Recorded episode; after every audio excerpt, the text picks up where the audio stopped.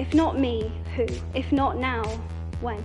You will always be held to a different, higher standard. Combien sont-ils ceux qui, au-delà de ce qu'ils jugent comme une faute, ont su manifester aux jeunes mères célibataires la compréhension et l'appui moral dont elles avaient un si grand besoin? And to have that flame lit in a girl means that you have to value her voice and let her speak.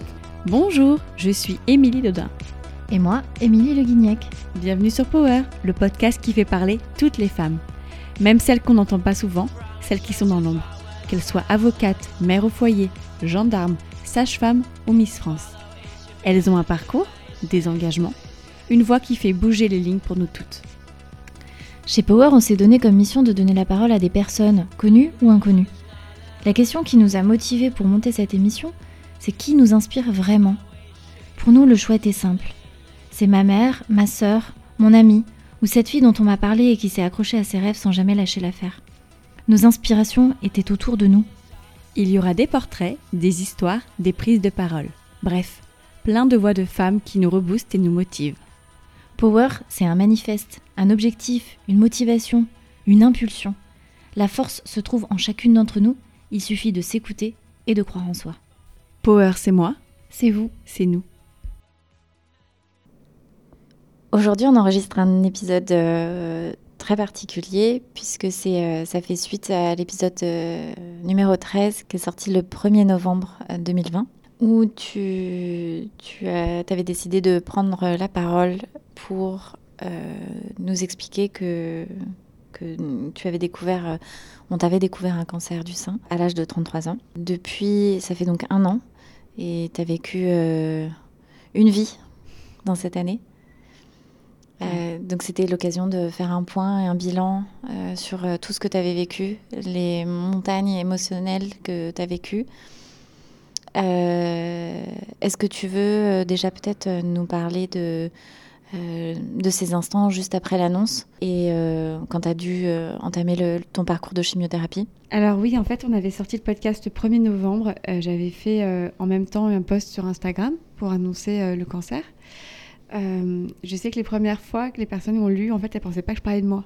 C'est la première chose. Et quand elles ont tilté, qu'elles ont écouté le podcast, parce qu'il y a eu du coup les codes du podcast. Enfin, j'avais vraiment pas tout raconté dans le post Instagram et j'avais tout laissé euh, le loisir aux personnes d'écouter le podcast pour euh, écouter et comprendre et assimiler les choses. Parce que, euh, comme on avait dit tout de suite, c'était le but, c'était de faire la, prévention. Tout de suite, se servir de ça, en sortir d'octobre heureuse, parce que le cancer, il touche pas qu'en octobre. Et que moi, je voulais sortir d'octobre heureuse pour tout ça, pour pouvoir euh, euh, faire vivre cette cause euh, et parler du cancer en dehors de cette période. Et du coup, c'était très compliqué, euh, dans le sens où bah, j'ai eu une montagne de, messages et euh, j'ai j'ai perdu pied. Enfin, clairement, tu perds pied hein, quand c'est génial, hein, tu reçois plein de messages. Mais ce qui était super cool, c'était que dans cette, dans cette, phase difficile, c'était que ça a servi à quelque chose. Moi, le but, c'était que ça serve à la prévention. Et euh, en fait, tout de suite, il y a eu la prévention qui a été faite euh, assez rapidement parce que on s'identifiait à une personne et plus à une campagne euh, anonyme, entre guillemets, de Octobre Rose ou de dépistage du cancer du sein. Là, c'était concret, c'était réel. Ça n'a pas été facile, hein. mais euh, c'est la première chose que j'ai trouvé bien suite à l'annonce. Et est-ce que tu veux nous parler de, ce choix de rendre public la maladie? D'en parler aux gens euh, parce que c'est un événement, parce que tu as subi à ce moment-là un événement personnel, euh, enfin c'est un, un cataclysme. Et dans le même temps, tu en as parlé euh, ouvertement aux gens, reçu énormément de, de messages, de messages euh, d'amour, de messages de, courage, de messages hyper positifs. Mais tu as géré ça en, en parallèle de, voilà, de ce cataclysme dans ta vie privée. Comment tu l'as géré Euh, Parce que c'est c'est pas un choix anodin. J'ai géré comme j'ai pu. Je dirais qu'en fait, euh, je voulais montrer le côté vulnérable que moi, j'avais pas trouvé. Enfin, en tout cas, euh, en fait, c'est avant les femmes cachaient la maladie. On disait elle est morte d'une longue, d'une des suites de longues maladies. On disait jamais que c'était le cancer. Ça fait pas si longtemps que ça que les gens commencent à dire bah machin est mort d'un cancer. Pour déjà, je pense désacraliser ce mot aussi parce que ça fait très peur. hein. Enfin, il fait le mot cancer a fait peur. Et, je voulais aussi montrer parce que tout le monde me disait t'es forte, t'es forte et tout. Moi, je me suis trouvée vraiment épu... pas épuisée, mais euh, en fait emprisonnée dans une image de femme forte que je voulais absolument pas avoir parce que euh, pour moi, toutes les femmes qui ont un cancer sont fortes. Tout quelqu'un qui traverse une maladie est forte parce que tu n'as pas le choix en fait. Il faut que tu continues à vivre normalement, le plus normalement possible. Euh, mais ce que j'ai trouvé difficile, c'est que les gens aussi se projettent beaucoup sur le cancer du sein. Donc je sais que, bah, oui, il y a plein de personnes qui, sont, qui étaient contentes de me dire, voilà, t'es fort, tu vas y arriver, etc. Ça va aller. Et moi, j'ai pas supporté qu'on me dise ça va aller parce que tant sais rien en fait ça va aller ou pas. Et j'ai trouvé que c'était une manière de dire ça va aller, de d'enlever en fait euh, ce côté euh, difficile et, dur du cancer et que, ce côté maladie mortelle, ça va aller comme si c'était une grippe qui passait quoi. Et je trouve, encore une grippe peut être mortelle, donc euh, voilà, mais comme un rhume, comme un petit rhume qui passait. Alors que bon, on, perd ses cheveux, on perd son identité, on perd, on est, on, a, on a la chimio qui, nous met plus bactère, on perd nos moyens pendant le temps de la chimio, c'est compliqué, psychologiquement et physiquement. Euh, mais voilà, je de montrer mon quotidien, que je continue à vivre aussi. Que... Puis j'avais pas le choix, il fallait que je travaille, il fallait que je, continue ma vie euh, parce que j'avais pas de, pas de prévoyance, donc il fallait absolument que, que je puisse faire tourner ma boîte et euh, avancer dans, mes projets. Mais je pense que ça m'a aidé aussi sur un côté de montrer ça. Euh, parce que bah, le matin, je me levais, euh, je m'habillais, je me maquillais, oui ou non, et je montrais le quotidien. Euh, alors, je montrais pas la vie entière parce que je ne montre pas ma vie entière, mais je montrais des petits bouts de scène, de me voir crâne chauve, de me voir après une alité parce que je suis après ma chimio, mais avec un petit selfie, mais pas en mode dramatique, en mode mise en scène, si tu veux, qui me, que j'aime pas trop ce côté-là, mais côté plus montrer bah, que la vie, ouais, elle continuait quand même et que je faisais comme je pouvais en fait. Et je voulais surtout pas, moi ce qui me faisait très très peur, c'était de causer des, des complexes à des femmes qui avaient vécu la même chose que moi et qu'elles se disent mais moi j'arrive pas à me lever, j'arrive pas à faire ci ou j'arrive pas à faire ça. Et j'avais très très peur de tomber là-dedans. Ça m'est arrivé une fois qu'une femme me dise oh là là mais t'arrives à faire ça et moi je suis au fond du trou et j'ai dit mais je suis plus sous chimio là ou alors je suis sous Taxol et Taxol c'est vachement plus facile que les EC. Les EC c'est les pires chimios qui existent, en tout cas que j'ai connus et qui aux États-Unis, ils, appellent ça le Red Devil. Euh, ça veut bien dire ce que ça veut dire, c'est que c'est vraiment une chimie compliquée. Mais, euh, mais j'expliquais qu'on était toutes différentes déjà, qu'on répondait pas de la même façon. Moi, j'ai des copines, les EC, elles le vivent nickel. Hein. Moi, j'étais voilà, pas très bien quelques jours, mais après, ça allait. Mais euh, montrer que j'étais pas plus forte qu'une autre, j'étais juste une femme qui combattait, quoi. Et pour toi, ça n'a jamais été, t'as jamais envisagé de garder ça privé? Je sais que pour les, tes proches, euh, moi, ça m'a fait très peur que tu, tu en parles. J'avais peur que les, gens sachent, connaissent ta maladie et que ça te rende vulnérable. Moi, j'avais peur pour toi. Et je, sais que autour de toi, euh, dans ta famille, euh, enfin voilà, c'était aussi une question. Toi, ça, ça, ça c'est et au contraire, c'est quelque chose qui t'a rendu après quand tu l'as rendu public. On a tous vu euh, autour de toi que c'était, ça avait été une force et que c'était, ça t'avait euh, libéré d'un poids. Oui. Et en plus, euh, la, la, dynamique que tu crées autour de toi, de d'arrêter de silencier justement ben, les femmes malades, c'était extraordinaire. Tout ce que tu as entraîné ensuite dans cette, voilà, la, la libération de la parole, c'était, c'était, c'était fou. Bah, en fait, j'aurais pas pu le cacher parce que euh, j'aurais perdu mes cheveux. J'aurais, tu vois, j'aurais complètement changé d'apparence. Et les gens, ils comprenaient pas parce que euh, on était en pleine période du Covid, donc euh, il y avait que le Covid qui existait. Et, je pense que quand j'en ai parlé, j'ai eu plein de femmes malades, qui me, des actrices qui me suivaient, qui étaient contentes que j'en parle, parce qu'elles-mêmes se silenciaient sur certaines choses, n'osaient pas forcément en parler, ou alors elles n'avaient pas de représentation non plus de femmes malades, entre guillemets, un, un peu plus suivies sur les réseaux. Donc ça leur a fait du bien et moi ça m'a fait du bien psychologiquement de, tu vois, de me libérer de ça parce que c'était un mois, le mois d'octobre j'ai tout caché euh, et le mois de novembre bah, tout était out. On a attendu un petit moment pour en parler déjà pour prévenir nos clients etc. Mais et en fait j'avais très peur d'être discriminée à ce niveau-là, de tout perdre parce qu'on peut tout perdre. Hein. Euh, j'ai vu des marques qui me qui m'ont complètement euh, silence, passé sous silence, malgré qu'elles communiquent sur le cancer du sein euh, toute l'année, mais moi qui m'ont même pas envoyé un message alors que je, qui m'invitent plus à leur événement, voilà. Donc euh, alors que tu travaillais avec eux. Euh, oui, ça m'est arrivé, ouais, ouais. J'avoue qu'il y a des, j'avoue que ça m'a un peu foutu là en réfléchissant. Des fois, je me dis, dis donc, euh, c'est bien beau là, comme sur le Octobre Rose, le concert du sang toute l'année, mais c'est même pas envoyer un petit mot de, juste un petit mot, dire, on pense fort à toi, juste ça. Parce qu'il y en a plein qui, par contre, il y en a plein qui l'ont fait ça. Ça, j'ai trouvé ça génial, mais c'est toujours blessant de, de, la part de Marc à qui tu as travaillé dans le passé, etc., qui te passe sous silence. Après, je me suis, bah, en fait, je pense que c'est comme dans tout, tu découvres des gens, des gens qui sont extraordinaires autour de toi, des marques qui sont extraordinaires. Euh, je retiens particulièrement Cézanne, Morgane Césalori, qui m'a envoyé un message tout de suite parce qu'on se connaît quand même et qui m'a dit qu'est-ce qu'on peut faire pour toi pour t'aider? Et ce qu'on met en, place ensemble aujourd'hui euh, est la preuve qu'il y a des gens qui, pensent vraiment aux autres, à l'humain. Bon, elle le faisait déjà, hein, je le savais déjà, moi personnellement, mais on peut faire plein de choses. Euh, et, comme elle me le disait, les entreprises ont leur rôle à jouer aussi là-dessus parce que ça touche, ça peut toucher leurs collaboratrices, ça peut toucher euh, leurs clientes et ça touche aussi d'autres personnes. Et en fait, elles ont toute l'entreprise, pour moi, ont un rôle à jouer sur le cancer du sein, très sincèrement. Et, euh, c'était aussi cette manière de là de libérer la parole à ce sujet et de voir qui était vraiment impliqué ou non sur le cancer du sein.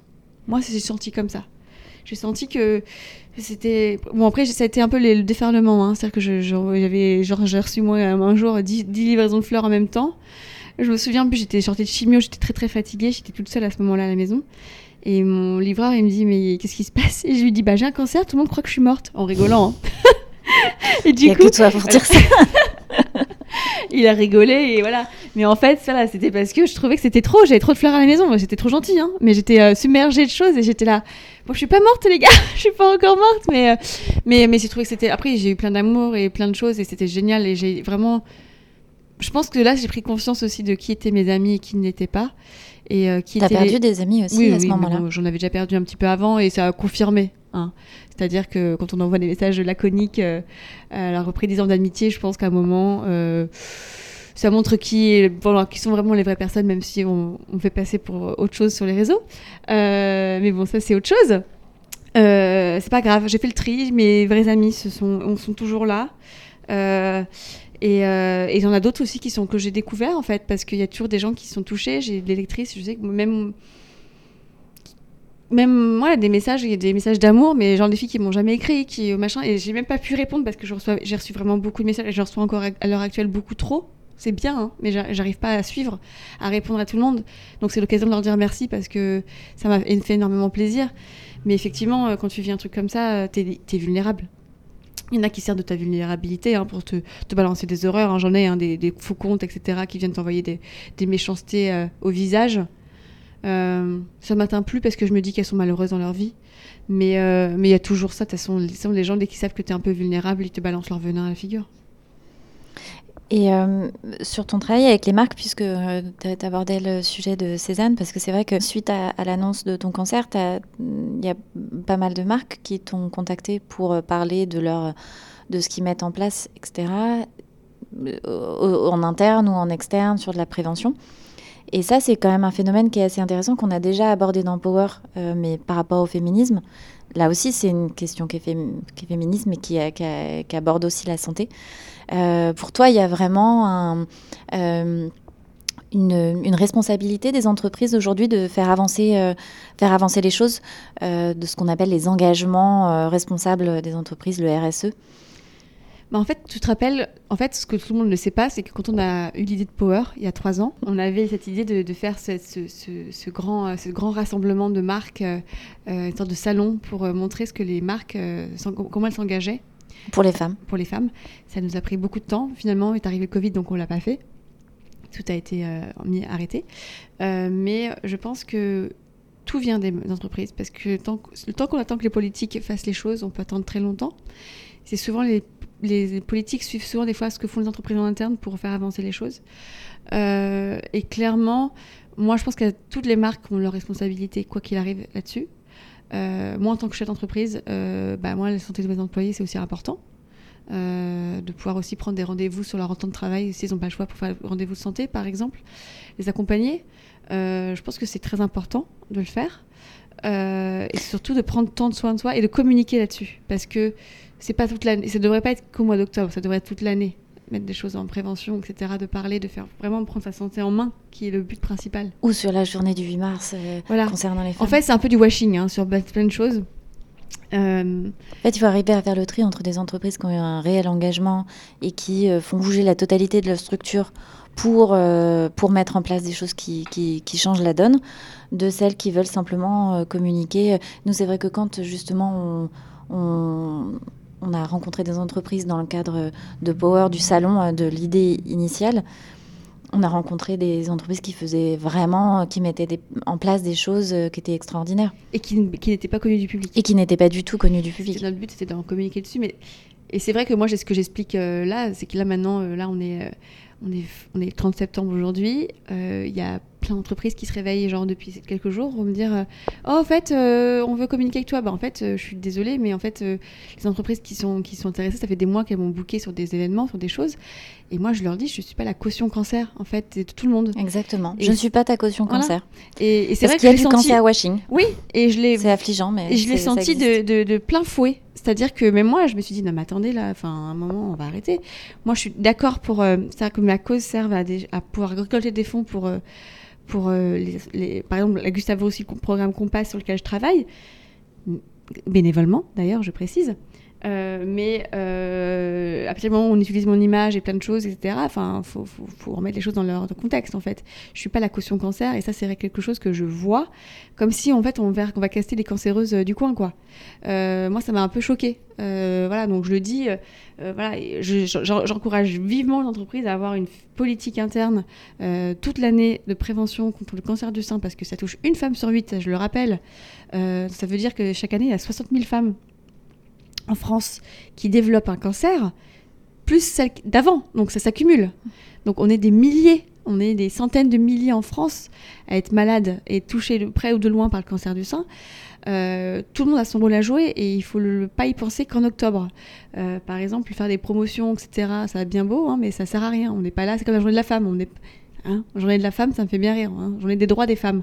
Euh, donc pour moi, il y a plein de choses à faire là-dessus et euh, ce sera mon nouveau cheval de bataille en fait. C'est-à-dire que euh, je me suis aussi énormément intéressée au cancer, à toutes les injonctions aussi qu'on nous balance sur le cancer. Euh, faut arrêter le sucre, faut arrêter ça, faut faire ci, faut faire ça. Oui, des conseils au niveau de la nutrition, il y en Qui a m'ont énormément. rendu hystérique, sincèrement, j'étais folle de rage euh, parce qu'en fait, c'est n'est basé sur aucune étude scientifique. Tout le monde te dit il y a une étude scientifique. J'ai cherché, moi je cherche sur PubMed, je cherche plein de choses, les études qui est, scientifiques. qui est un moteur de recherche euh, dédié à la recherche. et la recherche clinique euh, mondiale. Euh, il faut avoir plusieurs études pour pouvoir certifier quelque chose, parce qu'une étude se fait une contre-étude derrière, hein, pour, montrer que ça, pour voilà, montrer que ça marche ou pas. Donc, euh, ce que j'explique aux filles, parce qu'on nous fait énormément culpabiliser, comme sur l'allaitement, euh, où je me bats encore tous les jours à chaque fois, je le dis, parce que vous avez allaité que vous êtes protégé par contre le cancer du sein. Ça diminue de 4% par année d'allaitement. Et moi, j'ai des amis, euh, Perrine par exemple, que j'ai interviewé dans le podcast Triple Négatif, 6 ans d'allaitement, hein, euh, 3, fois 2, euh, et ben triple négatif. Donc on va arrêter de aussi culpabiliser les femmes là-dessus. Ça, c'est une autre chose. Mais c'est vraiment qu'on arrête de nous culpabiliser tout court, en fait. Encore une fois, en fait, c'est notre faute d'avoir un cancer du sein. Euh, bah non, c'est la faute euh, aux perturbateurs endocriniens, c'est la faute à la pollution, c'est la faute euh, à plein de choses dont on ne sait pas encore. Euh, mais la recherche aussi avance là-dessus. Donc là, il y a des études qui commencent aussi à, être faites sur la mise en cause de pollution au cancer. Et même moi, le cancer du sein triple négatif, on ne sait pas d'où ça vient. Il y a des études sur la prolactine qui arrivent. Mais en fait, toutes ces choses-là font que je me suis rendu compte, j'ai découvert un monde parallèle, j'ai découvert plein de choses, je me suis beaucoup intéressée. Tu as énormément lu euh, des études, enfin c'est vrai, de- de- d'études scientifiques qui n'étaient pas forcément euh, euh, hyper euh, faciles Ah à, à lire, que te- on n'a pas de, de base de, de biologie ou de connaissances là-dedans. Tu es devenu hyper pointu euh, sur le sujet. Et comment et notamment sur le triple négatif, euh, où tu as beaucoup œuvré aussi avec les triplettes. Tu, veux- tu veux aussi parler de, de ce groupe de femmes euh, En Qui- fait, ouais, qui, qui a beaucoup, qui font vraiment des choses extraordinaires. En fait, ce qui s'est passé, c'est qu'on est sur un groupe Facebook à la base. euh, on est 800. À la base, on était 680 quand je suis arrivée. Maintenant, on est 800, et une- presque 900 femmes atteintes d'un cancer triple négatif. Euh, et on s'est rendu compte. Euh, en fait, moi, je peux communiquer quand même beaucoup, euh, etc., sur mon compte. Et il y a une des triplettes dessus, Juliette, euh, qui m'a envoyé un message un jour pour me dire là, euh, t'es en train de faire des choses, nous aussi. Est-ce qu'on est-ce qu'on joignerait pas nos forces pour, pour faire quelque chose ensemble plus fort? Donc j'ai intégré le collectif pendant quelques mois. J'avais créé la, la vidéo de A à Z de, sur le 4 février sur la journée internationale du cancer pour euh, communiquer. Mais ça m'a pris beaucoup de temps, beaucoup d'énergie. Donc j'ai un peu, j'ai dit aux filles, je, sors du collectif parce que j'aurais pas le temps de gérer. J'ai quand même beaucoup de choses à faire et j'arrive plus à, à, tenir. Par contre, je suis toujours là pour, euh, pour euh, parler de notre combat qui est commun, nos forces. Et Juliette et les filles, bah, j'ai toujours des nouvelles, etc. On se voit toujours. Mais notre objectif, c'est en fait, c'est à toutes, c'est de faire connaître cette maladie parce que le triple négatif, beaucoup de personnes pensent qu'il n'y a qu'un seul cancer du sein, or il y en a quatre. Et et encore plus parce que le triple négatif, en fait, il y a sous, six sous-types de triple négatif. Donc en gros, il y a une dizaine de cancers du sein. Euh, c'est ce que me disait récemment euh, une chercheuse. Euh, il y a aussi faire du coup bah, communiquer sur ce qui est, enfin sur le collectif, sur les actions et avoir accès à des traitements novateurs en France. Et j'ai trouvé quand même que cette année, beaucoup de personnes, ça a aidé beaucoup de personnes à connaître le triple négatif. Euh, moi, j'ai eu plein de lectrices dès qu'elles voyaient des articles sur triple négatif qui m'envoyaient Regarde, ça arrive, tel médicament arrive et tout. Je le savais parce qu'on était, on avait des informations assez rapidement. Mais ouais, en fait, euh, le collectif a appelé, enfin, ils ont vu le ministère, le ministre de la Santé, Olivier Véran, qui a appelé devant eux le laboratoire euh, Gilead, qui, a, qui a le, le qui produit le Trodelvy aux États-Unis. Ils ont fait plein de choses. Elles ont vraiment atteint les Parce qu'en fait, il existe, pour euh, faire euh, le point là-dessus, pour euh, les gens qui ne savent pas forcément, il existe un traitement qui n'est pas aujourd'hui accessible en France et qui, et qui coûte très cher. Alors en fait, ce qui se passe, c'est que en France, à l'heure actuelle, pour traiter le triple négatif, on a le traitement parcours classique. On a le. Normalement, c'est les... quand on a un, un triple négatif standard, c'est-à-dire pas métastasé, on a 4 taxol, 4, euh, pardon, 4 EC ou AC et euh, entre 9 et 12 taxol. EC, c'est la molécule. Voilà, c'est les, deux, les deux molécules. AC ou EC, c'est les deux. Il y a deux chimios. Mhm. Je J'ai plus le nom exact euh, scientifique, on dit, on dit ACEC. C'est assez long et le taxol ou du taxotère. Le taxotère, c'est quand même pas terrible, donc euh, je préfère avoir du taxol, c'est moins agressif, mais c'est plus longtemps. Donc c'est les chimios, euh, injectés que tu as eu euh, dans mon corps de novembre à, mars. à mars. Et, et, en fait, c'est le traitement classique que tous les autres cancers du sein, les cancers du sein hormonodépendants ont. Donc en gros, ce n'est pas un traitement adapté à nous, entre guillemets. Nous, il n'est pas spécifique. Voilà, il n'est pas spécifique. On va voir si notre corps peut l'accepter, ça peut marcher ou ça ne peut ne pas marcher. Il y a à l'heure actuelle, euh, après il y a d'autres lignes de chimio hein, qui arrivent si jamais on a une récidive, etc. Il y a d'autres lignes de chimio, il y a les rébulines, il y a d'autres euh, chimios que je ne connais plus le nom, les avalènes, etc. Il y a plein de choses. Et, il y a ce Trodelvy qui a fait ses preuves aux États-Unis. Sur le triple négatif. Voilà, qui a commencé à arriver. Euh, et qui est arrêté. Enfin bref, c'était un peu très long, ça a été un peu compliqué. Finalement, il a été accepté à nouveau par euh, la HAS, mhm. la Haute Autorité de Santé. Il devait arriver à la base début 2021, ça a été retardé à décembre 2021. Donc il était disponible qu'aux États-Unis. Et les triplettes ont réussi à en avoir 92 euh, au mois de juin, donc pour 80 femmes, alors sachant qu'il y a 600 femmes qui pourraient en bénéficier. Donc c'est-à-dire faire un choix parmi les femmes qui, entre guillemets, qui avaient le droit ou pas, ce qui est horrible. C'est abominable. C'est abominable. Et là, en fait, elles ont réussi à ce que ça arrive maintenant. Ça arrive à partir du mois d'octobre euh, pour des femmes. Alors ça devait arriver en décembre, elles ont réussi à l'avoir en novembre, et finalement, ça arrive en octobre. Donc euh, il y a des oncologues qui en font la demande, et sans, durée limitée, c'est-à-dire que là, ça sera euh, remboursé, pas pris en charge par la sécurité sociale. Et ça va permettre en fait aux femmes métastasées de pouvoir avoir leur espérance de vie augmentée.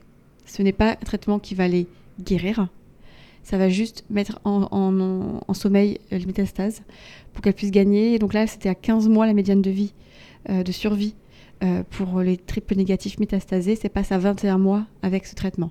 Ben, c'est toujours 6 mois de gagner pour avec ses, enfants. Donc voilà. Après, il y a d'autres choses qui arrivent. Il y a aussi là, actuellement, aux États-Unis, ils testent euh, le, Keytruda, qui est le pembrolizumab, qui est une immunothérapie, qui a été approuvé par le FDA, donc qui devrait pas tarder à arriver en France. Mais le temps que ça arrive, c'est très long malheureusement. Euh. Donc en fait, en France, à l'heure actuelle, l'immunothérapie est, accessible pour les triplettes quand euh, essai clinique.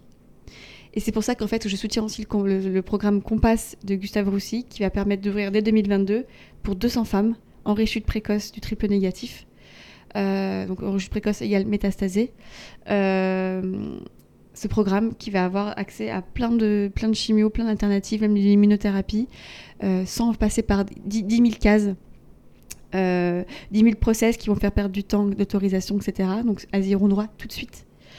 Et pour ça, on a besoin de 2,4 millions parce que les, laboratoires fournissent gratuitement, gracieusement, euh, la dose de médicaments, mais pour mettre en place la recherche, le coût que ça coûte, ça coûte très cher de mettre en place des recherches, malheureusement. 2,4 millions, c'est énorme, mais on va y arriver. Euh, parce qu'on n'avait pas le choix, on a plein d'argent qui va arriver et permettre en fait de pouvoir sur trois ans. C'est notamment ce que vous mettez en place avec Cézanne, puisque euh, si tu veux peut-être expliquer euh, ce, que, ce que vous avez mis. Alors en, fait, donc, comme je le disais, Morgane, elle nous avait beaucoup aidé là-dessus. Au début, m'avait dit qu'est-ce qu'on peut faire? Et en fait, moi, j'ai discuté avec mon conjoint au mois de février, quand je lui ai expliqué un petit peu plus en détail ce qu'était le triple négatif, parce qu'il s'était pas vraiment rendu compte. Il m'a dit il faut que vous tapiez fort. Et qui, à qui on peut taper fort Avec une marque qui parle à des femmes qui sont exactement la cible de 25-45 ans, entre guillemets, même si ça va au-delà, mais une cible forte, une femme qui ne se sent pas concernée par le, cancer du sein triple négatif, c'est Cézanne, qui a quand même une force de frappe euh, assez forte. Et du coup, je, leur ai, je leur ai demandé qu'est-ce qu'on peut faire ensemble? J'aimerais vraiment euh, qu'on puisse euh, faire des vidéos, communiquer ensemble, sortir des collections capsules, tous les bénéfices partent à l'assaut. Et ce qui s'est passé, c'est que bah, ça s'est mis en place on, sous format vidéo tous les premiers mercredis du mois. mercredi rose. Voilà, mercredi rose. Euh, on sort une vidéo euh, prévention. Et euh, le t-shirt rose qui a été créé par Cézanne, le Conrad, il est disponible toute l'année. Toute l'année, les fonds partent là-dedans. Et je crois que les mercredis, il y a un pourcentage sur les ventes de jeans, qui est une des meilleures ventes de chez Cézanne, par euh, part pour Gustave Rossi pour le programme Compass, ce qui est génial. Donc on fait du shopping une bonne action, ça c'est l'occasion de faire. Euh, c'est vraiment nous ouvrir parce qu'on a aussi des vidéos, il y a des moyens qui sont mis en place. Euh, euh, pour pouvoir vraiment communiquer dessus, faire des jolies vidéos dans l'esprit Cézanne et communiquer, enfin, attraper l'œil de tout le monde. Donc c'est ça, je pense qu'il y a d'autres choses qui vont arriver par la suite aussi. d'autres produits qui vont arriver par la suite pour, en, pour bah, récolter des fonds.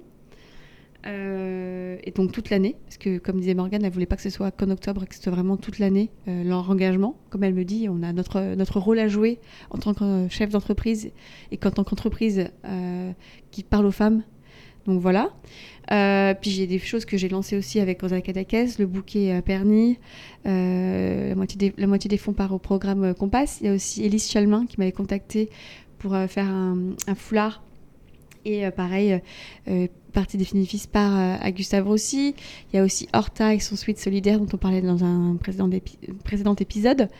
Euh, il y a plein de choses qui se mettent en place. Puis bien sûr, moi j'ai créé une cagnotte où je mettrai le lien, on mettra le lien du coup dans la barre d'infos, je pense, pour en parler. Et euh, où j'ai créé une cagnotte pour, chez le site de Gustave Rossi, où les personnes qui sont rassurées de voir que mon nom et peuvent donner directement à ce programme, c'est euh, elles peuvent bénéficier d'une réduction d'impôt, donc elles en reçoivent un, reçu fiscal. Toutes ces choses là en place euh, permettent d'avoir de l'argent pour la recherche. Et tu parlais tout à l'heure d'injonctions. Il y a beaucoup d'injonctions euh, sur les femmes qui sont atteintes de cancer, d'injonctions à la féminité. Ah parce que c'est quand même le, traitement du cancer, et particulièrement le, cancer du sein, touche à au corps d'une manière euh, et à la féminité d'une manière très forte. Et euh, les femmes ressentent souvent euh, voilà ce, cette injonction à tout de suite récupérer des cheveux, récupérer des seins suite à la mastectomie. je sais que c'est quelque chose sur lequel tu as tu as, beaucoup communiqué et tu as fait beaucoup avancer les choses, je, pense. En tout cas, c'est ce qu'on voit autour de toi et le retour que tu as de tes abonnés. Tu veux euh, nous en parler de ça aussi? En fait, euh, je me suis rendu compte effectivement que ça. Enfin, je pense que ça rassure les gens de te voir maquillée, par exemple, alors que tu ressembles. Tu plus tes sourcils, tu plus tes cils. Euh, bah, tu ressembles à quelqu'un de malade, hein, clairement. on se ressemble tous, hein, chauve, sans sourcils, sans cils. Je peux vous dire qu'on est quasiment tous des sosies. Hein. Euh, j'ai voulu me montrer moi à la fois comme ça parce que moi j'assume me maquiller, mais j'assume aussi de ne pas me maquiller. J'ai aucun problème à sortir de chez moi sans maquillage. Et je voulais montrer qu'effectivement, il y a des jours je me maquillais pas et que je m'en fichais. C'est pas grave, bah ouais, bah, je vais pas me maquiller pour faire plaisir aux gens. Je me maquille pour faire plaisir à moi en priorité. Donc là, c'est la première chose, c'est que je voulais pas non plus euh, montrer qu'on pouvait, euh, qu'on était forcément belle parce qu'on se maquillait. Non, parce que moi, je me suis fait plaisir de me maquiller, ça me faisait plaisir de me mettre en beauté et ça m'a boosté. Après, il y a des jours où je me maquillais pas et c'était pas grave. Il y a aussi cette injonction, effectivement, à avoir une perruque, à se montrer coquette. Que tu as finalement assez peu porté la perruque. Oui, je l'ai porté que dans le temps pour les photos. Et encore, je déteste voir mes photos avec ma tête avec les photos. Mais en fait, euh, je trouve. Je, je, je, je me trouve fake quand je vois ces photos de moi avec les perruques. Euh, j'ai pas l'impression que ce soit moi euh, sur, la, sur les photos, mais c'était aussi pour rassurer les personnes. Puis c'était aussi dans le regard des gens dans la rue. Toutes ces choses-là. Ça, tu l'as tu, tu Ah l'as oui. tu Ah l'as bah. subi. Quand tu sortais euh, tête nue. euh, Ou avec un foulard sur la tête, tout de suite, oui, l'amalgame, plein de choses. J'ai senti ça, c'est clair. Première chose, ça m'a un peu choqué d'ailleurs. Oui, on nous regarde différemment. Pourquoi est-ce qu'elle sort avec un foulard? Ou pourquoi est-ce qu'elle sort avec un crâne? Et pourquoi est-ce qu'elle sort comme si. Ah, voilà. Et ça m'est arrivé. Après, moi, à la fin, je- quand ça repoussait un petit peu, je, je- on est allé ensemble à l'hôpital euh, pour Mm. ma mastectomie et j'ai enlevé mon bonnet. J'avais trop chaud. J'avais euh, un millimètre de cheveux. C'était la première fois que tu le faisais Ouais. et les cheveux étaient tout courts. Tu étais très belle. Ouais, mais voilà. je sais que tu détestes chauve, ce que je le dise, mais. Mais euh, non, mais en fait, avec le recul, je me dis en fait, euh, bah, c'est montrer qu'on bah, faut normaliser en fait. On a un cancer, on va pas se cacher. On va pas être parce pour faire plaisir aux gens. Bah non, en fait, euh, comme je me porte, euh, comme ma prothèse, bah, je l'ai perdue. Bon, j'ai pas fait exprès de la perdre. Il faut quand même que je la retrouve parce que ça coûte quand même cher. Mais euh, je l'ai Tu pas. l'importes. euh, Jamais. Je Genre- t'ai jamais vu avec, je crois que je- une fois peut-être. Tu vois, je sais pas si les filles dans l'équipe m'ont vu avec, mais euh, je la porte. Oui, on devait shooter euh, pour Chantel et je l'avais perdu. Je cherchais partout. Je dis, Charlotte, mais je suis vraiment pas organisée. Je l'ai perdu. Et finalement, je l'ai porté sans. J'ai- On a fait la photo, je ne le portais pas. Euh, bah voilà, bah, c'est pas grave. C'est sûr que ça rend bizarre, ça, rend- ça rend différemment, mais je m'en fiche. Je, je m'en fiche en fait. Et en fait, les injonctions, les gens, ça les rassure de voir qu'on porte la. En fait, c'est pour les gens. C'est pour les gens. Et quand c'est pas pour soi, faut envoyer balader les gens. Moi, c'est ce que je dis à mon mec. Je sais que mon mec, il aimerait que je la porte, etc. Parce que il a beaucoup de mal avec les cicatrices. Mais maintenant, pff, je m'en fiche. Je m'en fiche. Et justement, par rapport à la mastectomie, euh, euh, t'avais peur de euh, t'aimer ta poitrine comme elle était. Et tu t'avais peur de ta réaction, Hum, de comment très peur. t'allais euh, accueillir le changement. Et euh, je me rappelle euh, de, ce- de quand je suis allée te voir après l'opération. Et au final, t'étais, enfin, t'étais soulagée déjà que ce soit Parti. parti. Et t'étais, tu te sentais pas amputée ou en tout cas ton sentiment n'était pas aussi violent que que ce que tu craignais. En fait, on m'avait prévenu, les filles qui ont un triple négatif, enfin, cancer du sein en général, m'avaient envoyé un message en me disant euh, Tu vas voir, tu as fait le plus dur avec la chimio. Et c'est vrai que euh, j'avais très très peur de ça, puisque moi j'adorais ma poitrine. Je l'ai prise en photo plein de fois avant de partir, euh, sur toutes les coutures, pour l'avoir en, en souvenir, genre je ressemblais à ça. Et j'avais très très peur de ma réaction. Et en fait, j'ai fait la coupuncture juste avant euh, d'y aller. Enfin, je me suis même pas rendu compte. J'avais oublié que j'avais fait de la coupuncture. Et en fait, j'étais complètement zen le jour J. Alors Oui. pourtant, je déteste les hôpitaux. Je déteste ça. T'étais très zen. J'étais complètement zen. Le jour J, en plus, il y a eu des soucis et tout, euh, de, de tests PCR qui n'étaient pas arrivés. Donc, je suis descendue une première fois, on m'a fait remonter. Et en fait, je me suis dit. Là, j'avais très peur que, mon, que, que je déraille. J'avais un peu peur de quand même que mon, que mon corps, il accepte plus ça. Et en fait, nickel. Je me suis. bon, j'avais mal, hein, on va pas se mentir. Mais ça me, choque- ça me choque pas. T'as eu mal, t'as eu très mal quelques Au heures réveil, après. ouais, ouais, bien sûr, j'avais mal. Parce que Et après, même quand je suis allée te voir en à fin la de journée, à la fin, je- à la fin, je prenais plus de doliprane. À la fin, je prenais plus rien. Euh, Doliprane, j'avais, j'avais même, je prenais même pas le tramadol. hein. Je prenais que du doliprane et à la fin, j'ai arrêté. Et, et voilà, et j'étais prête à assumer et à partir de l'avant, comme pour ma césarienne, en fait. En fait, à un moment, je pense que le cerveau aussi, le corps se met en mode automatique, en mode, bah voilà, t'as, t'avais un cancer, on te l'a enlevé. Euh, j'ai une très belle cicatrice qui a très bien cicatrisé, mieux que ma césarienne d'ailleurs. Euh, et j'ai été voir tout de suite rapidement, euh, dès que j'ai eu le droit de voir ma kiné qui s'est occupée de me masser, parce que moi j'ai beaucoup de mal, parce que tant que la zone est endormie, j'ai beaucoup de mal. Je sens pas ma peau, c'est quand je touche, c'est très très bizarre, mais j'ai une cicatrice qui est magnifique, qui est blanche maintenant. Euh, ça fait six mois que je suis opérée. euh, franchement, c'est un bonheur. C'est un bonheur, entre guillemets. hein. Euh, J'ai hâte de me faire. J'avais. c'est un bonheur qu'il soit parti, voilà, ce que cancer. partie, que je n'ai pas eu de complications. Euh, et c'est vrai qu'à un moment, je me suis même posé la question de me reconstruire ou pas. Je voulais pas me faire reconstruire tout de suite. En tout cas, j'étais en rejet total parce que j'ai été. ouais, bon, le drain m'a traumatisé. parce que ça, par contre, ça m'a traumatisé d'avoir un drain. Mais une fois que c'est qu'ils me l'ont enlevé, ça allait mieux. Et là, je me suis dit, est-ce qu'il faut que je reparte là-dedans? Mais cet été, je me suis rendu compte que oui, j'avais envie d'être euh, reconstruite, euh, d'avoir un nouveau deux seins. Euh, voilà. Mais. euh, Mais encore une fois, pas pour, euh, pas pour pas l'image. pour les autres. Et en fait, c'était ça. C'était moi faire mon truc à moi. Mon, mon process interne, pas pour les autres, pour moi. Est-ce que j'ai envie de le faire, oui ou non? Pas l'impression des autres, pas la pression de l'image. Non, est-ce que j'ai envie? Bah ouais, en fait, là, j'ai envie. Mais je vais le faire au fur et à mesure. J'ai vu les seins de, de, de Marine de Bizialdi euh, que je vais interviewer sur un podcast euh, Triple Négatif. Euh, Mais incroyable, incroyable. Sa, sa poitrine, elle m'a montré sa poitrine. Même si elle n'a pas même long, euh, c'est beau à voir. Donc du coup, je, plus, on a eu la même chirurgienne pour la, pour la mastectomie. Euh, on n'aura pas forcément Un le big même up au pour- professeur Usan. oui, si elle Catherine nous. Usan, si vous nous écoutez, merci encore. On fait les en club des usettes. hein. Euh, euh, mais effectivement, la cicatrice est petite et très belle. Euh, pourtant, moi, je la trouvais grande. En fait, tout le monde m'a dit. Quand j'ai vu d'autres, j'ai fait, oh, fait- effectivement, la mienne est petite. La mienne est petite, je dis rien. Euh, mais euh, non, non, mais c'est un sacré cheminement. hein. C'est-à-dire que quand j'ai senti, en fait, moi, que ma, ma, ma tumeur était encore là, ça m'a fait beaucoup de mal. Parce que je me suis dit, elle, elle va regrossir, elle va repartir. C'est pour ça que j'étais soulagée, finalement, qu'on me l'enlève. Je pense peut-être que j'aurais réagi différemment si je sentais plus ma tumeur. Mais euh, je suis quand même soulagée que ce soit parti. Et voilà, c'est pas grave. C'est qu'un- c'est c'est pas la- ça qui va, me- qui va être ma, mon socle de la féminité. Ça ne se résume pas à ça. Comme mes cheveux, ça ne se résume pas qu'à ça. Ça fait partie de notre identité, entre guillemets, visuelle. Mais pas de notre féminité. Exactement. Ça, c'est la première chose euh, à dire. Euh, et aujourd'hui, ça fait euh, un an. Quasiment. Quasiment, quasiment jour pour jour. Et lundi, donc il y a trois jours, tu as fait une mammographie de contrôle et ton oncologue t'a annoncé que tu étais aujourd'hui en rémission. Tu entrais dans, la rémission de- dans une phase de rémission de ton cancer du sein.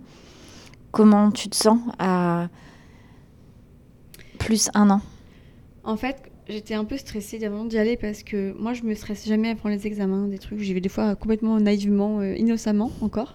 J'ai encore mon innocence là-dessus finalement. Euh, des fois, je rappelle-toi que je t'avais dit très, trop trop cool en sortant de la. Oui, du C'était scan. génial, tu m'as dit. En sortant du- d'un PET scan. C'était génial. Et là, je me suis rendu compte de la bêtise. Et ça, que quand même. sortais. On a, On a ri. on a continué à beaucoup rire Ouais. de ton cancer. Et ça, c'est très drôle. Il faut continuer à On rire. a- Il faut le Il dédramatiser. y a eu les des choses. scènes quand même phénoménales de, où on a quand même beaucoup ri avec ta perruque. Oui, on l'avait filmé les d'ailleurs, on l'avait mis sur le sur le l'Instagram triple négatif où je me filmais bah, justement ici en train de d'enregistrer un podcast et on est en train de, en train de brosser mes cheveux. c'est improbable cette situation. Je brosse mes cheveux en dehors de ma de ma tête, mais mais oui, en fait, il faut continuer à rire, il faudrait dramatiser. C'est c'est oui, j'ai un cancer. Oui, on peut demander à quelqu'un comment ça va et on peut rire de ça. On peut rire, on peut faut rire de tout parce que c'est faut vraiment dédramatiser les choses. hein. Sinon, c'est chiant. Sinon, la vie est très très chiante, carrément. Mais euh, effectivement, euh, j'y suis allée euh, donc innocemment. Euh, ça s'est fait en deux secondes. En plus, je m'attendais à ce qu'on fasse ma, radio ma radiographie thoracique. Et du coup, elle m'a dit non, ma mammographie. Et je crois que c'était une lectrice parce qu'elle elle m'a, je sais que j'ai des lectrices avec elle et elle m'a pris mon sein. Elle me l'a mis et tout. Puis elle m'a dit Ah, mais la fois, le scan, on vous a bien amoché. Parce qu'en fait, on a, on a mis sept, sept fois, des premières fois que je devais un scan, j'ai eu sept tentatives pour me mettre le cathéter. Mon corps, il n'en pouvait plus, donc il a résisté jusqu'au bout. Mais ça a marché. Et du coup, elle se rappelait de moi. Et je savais plus. Je me dis Oh là, attends, j'aurais lui montrer mon sein. Elle me le prend. Ça m'a fait. Ça a pris, ça a duré même pas cinq minutes. Ça a duré, c'était très rapide. Même pas deux minutes, je crois. Donc ça a été finalement. Et effectivement, quand il, en fait, il m'a fait le compte rendu, on s'est vu. Je, suis très émue chaque fois que je vois mon oncologue parce que je l'estime beaucoup. En plus, il a été récemment élu professeur, donc euh, on en parlait de sa nomination. Et j'étais très fière de lui. Euh, mais euh, et, en fait, quand il faisait son compte rendu, donc on parlait, on me parlait beaucoup de, des récidives, de comment est-ce que je pouvais identifier les récidives dans mon corps, au niveau des douleurs, etc. Parce que c'est, je suis très à risque de faire une récidive, hein, comme toutes les triplettes. Quand j'entends une triplette qui me dise que son médecin lui a dit qu'elle est en guérison, euh, tout de suite, moi je trouve ça choquant parce que je trouve que c'est euh, bien hein, de dire ça, mais c'est pas la réalité. Il y en a plein qui sont qui du coup qui n'y pensent plus, pas faire gaffe, etc. Donc je trouve ça très difficile de dire euh, guérison tout de suite. Et moi, il m'a pas du tout dit ce mot-là, il m'a dit pas avant 5 ans au moins. Et en fait, c'est quand il faisait son compte rendu à l'oral dans sa machine, et je l'entendais dire est actuellement en rémission complète. Et là, j'étais. Et ça veut dire que je suis en rémission? Il m'a dit oui, pour l'instant, vous êtes en rémission. Voilà, on va contrôler votre rémission tous les trois mois avec le scanner, parce que dans le cadre de l'essai clinique, j'ai un scanner tous les trois mois. Mais euh, effectivement, j'étais trop contente. Ça m'a émue, même si j'ai pas encore le compte rendu de la mammo, parce qu'ils sont en train de contrôler actuellement avec la mammo de première que j'ai faite l'année dernière, parce que j'avais une boule en fait dans le sein gauche, mais qui était classée ACR3 puis ACR2 finalement. Donc j'attends de voir si elle est toujours ACR2, ce qui m'arrangerait, hein. c'est-à-dire que c'est bénin, c'est rien du tout. Donc voilà, je leur ai apporté, j'attends le compte rendu, mais lui, il m'a palpé, il a regardé, pour lui, voilà, je suis quand même en rémission à l'heure actuelle. Mais effectivement, c'était un gros soulagement, parce qu'on attendait ça avec impatience. Maintenant, je suis pas sortie d'affaires euh, pendant plusieurs années, donc on va, on va, on va contrôler euh, en fait, le fait que le cancer n'arrive, ne revient pas. Et comment tu te sens justement par rapport à l'avenir, par rapport à tes projets? Parce qu'en fait, il y a plein de jours où oublié que j'avais un cancer. Et ça, c'était fort parce que j'ai continué de travailler. Je, conseille tout le monde à avoir quelque chose, de garder une activité qui permet de s'aérer. Donc, c'est pas forcément dire garder le travail, hein, mais trouver une occupation. Quelque chose qu'on a toujours voulu faire, qu'on n'a jamais eu le temps de faire, ou euh, les médecins disent euh, que faire du sport, ça permet d'augmenter ses chances de ne pas faire d'une récidive. Euh, donc je le conseille vraiment de continuer à faire une activité sportive. C'est important de le faire pour libérer les toxines et s'aérer l'esprit. C'est important de s'aérer l'esprit. C'est même pas faire du sport pour faire du sport, c'est faire du, bien à sa tête. Que ce soit du yoga, de la marche, du courir, de la natation. Enfin vraiment quelque chose qui nous fait plaisir déjà. C'est important de se faire plaisir à soi. Moi je vais, reprendre le sport parce que j'ai arrêté depuis six mois. Donc là il faut vraiment que je le fasse pour me faire plaisir, la tête parce que je suis très énervée, facilement énervée.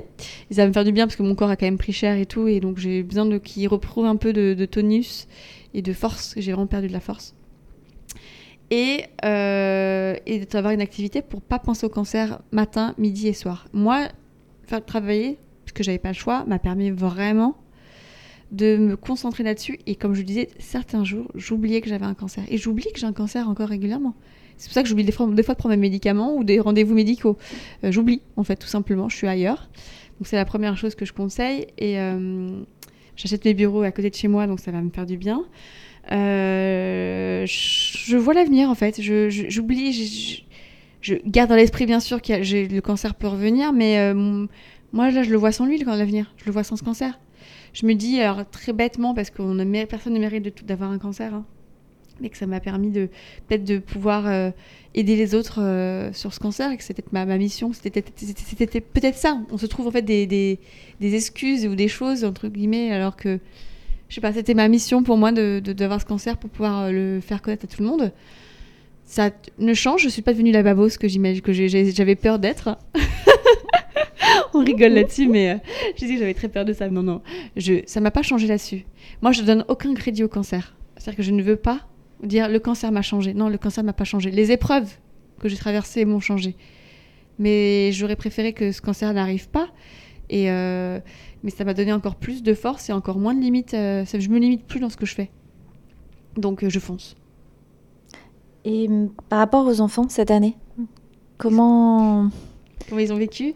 Comment ils ont vécu? Comment toi tu l'as vécu aussi? Ils ont été incroyablement forts. Leur mère, elle n'a pas de cancer.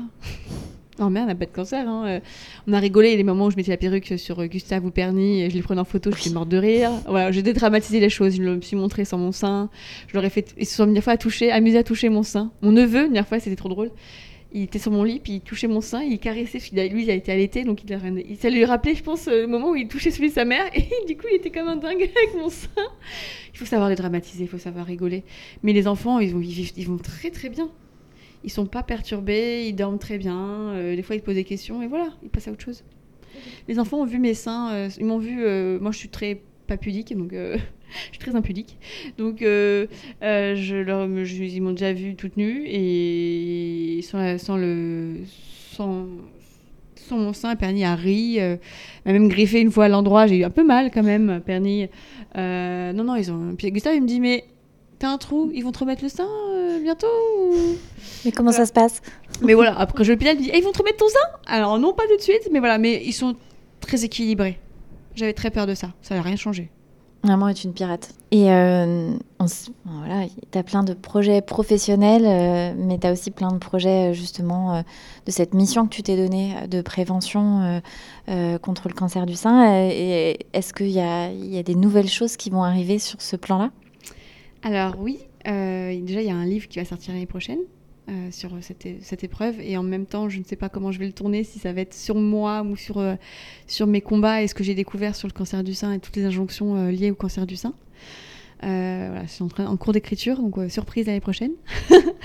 et euh, on bosse avec l'équipe euh, bénévolement, euh, avec mon équipe au, travail, euh, sur euh, une campagne d'affichage en fait. On va modifier euh, la vision de, des affiches actuellement qui ne sont pas adaptées en fait euh, au dépistage, qui touchent les femmes de 50 ans qui touchent, qui sont concernent pas en fait les femmes de 20, 30 ans, etc., qui sont pas concernées. Donc on travaille avec des bénévolement avec des artistes qui euh, nous font don de leur euh, leur affiche. Donc on est en train de travailler dessus. Donc on va lancer ça. Et on va le vendre en fait aux des médecins qui veulent l'acheter, mais à un prix symbolique pour que ça aille à Gustave Roussy encore au programme Compass. Euh, et si les gens veulent l'acheter aussi, peuvent l'acheter, euh, même si c'est pas médecin pour l'afficher. Le but c'est d'avoir des affiches qui soient affichables chez eux, chez nous, qui attirent l'œil, des affiches d'art. Et euh, bien sûr, moi, un des projets que j'aimerais aussi mener, c'est faire une grosse campagne auprès du ministère de la Santé pour qu'on nous apprenne dès la puberté, dès le collège, les signes d'autopalpation qui nous permettent déjà de connaître notre corps et de voir dès qu'il y a quelque chose qui ne va pas, une boule qui apparaît, voir combien de temps elle reste. Et c'est les premières choses, c'est comme ça que les femmes se sauvent. Il y a encore des médecins aujourd'hui qui rient au nez aux, aux filles quand elles vont euh, se faire palper les seins en disant Ah, encore une qui a, qui a mal au sein ou qui croit qu'elle a un truc. Je trouve que c'est inadmissible comme discours. Euh, moi, j'ai des lectrices qui me rapportent ça toutes les semaines. Donc, ces vieux médecins euh, à l'ancienne, j'aimerais vraiment qu'ils se, qu'ils se mettent au, au goût du jour parce que les études montrent Ou au vert. ou au vert. Voilà, hein, qui passent la main au- à la nouvelle génération, mais qui se rendent compte que les études récentes montrent qu'effectivement ils se sont trompés, que le cancer du sein peut faire mal et qu'on ne doit pas prendre à la légère quelqu'un parce que moi j'en ai eu une vingtaine de lectrices qui se sont découvert un cancer du sein suite à mon poste, qui se sont euh, palpées, qui se sont découvert ça. Donc j'aimerais vraiment que, voilà, qu'on qu'on arrête de dire d'autres qui disent que ça sert à rien de faire la palpation, etc. Là, on arrête les choses qui se mettent au jour, on se met d'accord là-dessus et qu'on aille plutôt dans le bon sens, qu'on laisse les femmes reprendre leur contrôle sur leur santé et qu'on arrête de les infantiliser. Et sur leur corps de manière générale, parce que Exactement. à l'instar de ce que de ce qu'on fait sur euh, le clitoris, les représentations du clitoris pour que les femmes euh, connaissent leur corps et leur sexualité, ça devrait être pareil pour le sein. Le sein, c'est un organe qui euh, évolue beaucoup au cours du cycle, euh, qui évolue beaucoup au cours de la vie. Euh, et il faudrait avoir euh, ben, des cours auprès même des jeunes filles pour savoir comment elles sont faites, comment fonctionne cet organe qui est quand même essentiel dans une vie. Enfin, C'est dire, important d'en parler parce que effectivement on banalise, les femmes ne savent pas ce qu'est un vagin ou ni une vulve, euh, ne savent pas euh, que c'est pas normal d'avoir le, sein qui peut bouger. À partir du moment où on a le mamelon qui bouge aussi, c'est un, des signes de cancer du sein. hein. Il faut donc en fait toutes ces choses là qu'on alerte, il faut qu'on alerte en fait, il faut qu'on sache ce que c'est et qu'on reprenne le contrôle là-dessus et qu'on apprenne qu'on approfondisse nos connaissances sur notre corps qu'on nous a pas du tout eu euh, en cours. fait finalement c'était très succinct en fait. C'est quelque chose qu'on devrait nous apprendre dès l'enfance et apprendre à identifier euh, ces gestes-là ou, ou savoir ce qui est normal, ce, ce qu'est un mamelon, à quoi il sert, à quoi sert le sein aussi. Toutes ces choses-là hyper importantes parce qu'on sexualise énormément le sein, mais ce n'est pas. ça reste un organe, un organe, qui, ouais. euh, qui produit du euh, lait. qui produit enfants. du lait, qui, a- qui a- qui a- qui- voilà, qui subit les cycles menstruels, euh, qui évolue, euh, voilà, encore une fois, beaucoup au cours d'une au vie. cours d'une vie. Donc, euh, ce serait essentiel de savoir euh, ben, comment on est faite pour reprendre le pouvoir sur notre corps et sur notre santé. C'est exactement ça. On va conclure euh, là cet épisode qui, qui fait la boucle avec, avec ce premier épisode l'année dernière. Et je, je voulais te dire aussi, à titre complètement personnel, que euh, toute cette année, ça, a été, euh, ça a été très fort de te, de te voir combattre ça. Je voulais dire à quel point je suis fière. Enfin, je ne même pas si fière, c'est ces mots, mais je te trouve extraordinaire. On est toutes extraordinaires. Vous avez été extraordinaires avec Chacha aussi. Toutes les trois. On a tout, quand on a fait toutes les trois notre. Parce qu'on était toutes les trois au début, après il y a eu d'autres personnes qui sont arrivées, mais on a vécu des, on a vécu des grosses années. Et on a été. euh, moi j'ai pu compter sur vous, votre soutien aussi pendant la maladie. Donc merci les filles. Et je pense que le concept de sororité, il n'a jamais été autant présent euh, que cette année. Donc euh, merci à vous. Parce que sans vous, j'aurais pas pu tenir non plus. Mais euh, l'aventure continue. Oui. Et on va continuer à enregistrer plein de super épisodes, plein de projets pour la prévention. Voilà, on espère que cet épisode vous a plu et, et on vous dit à très bientôt. À bientôt.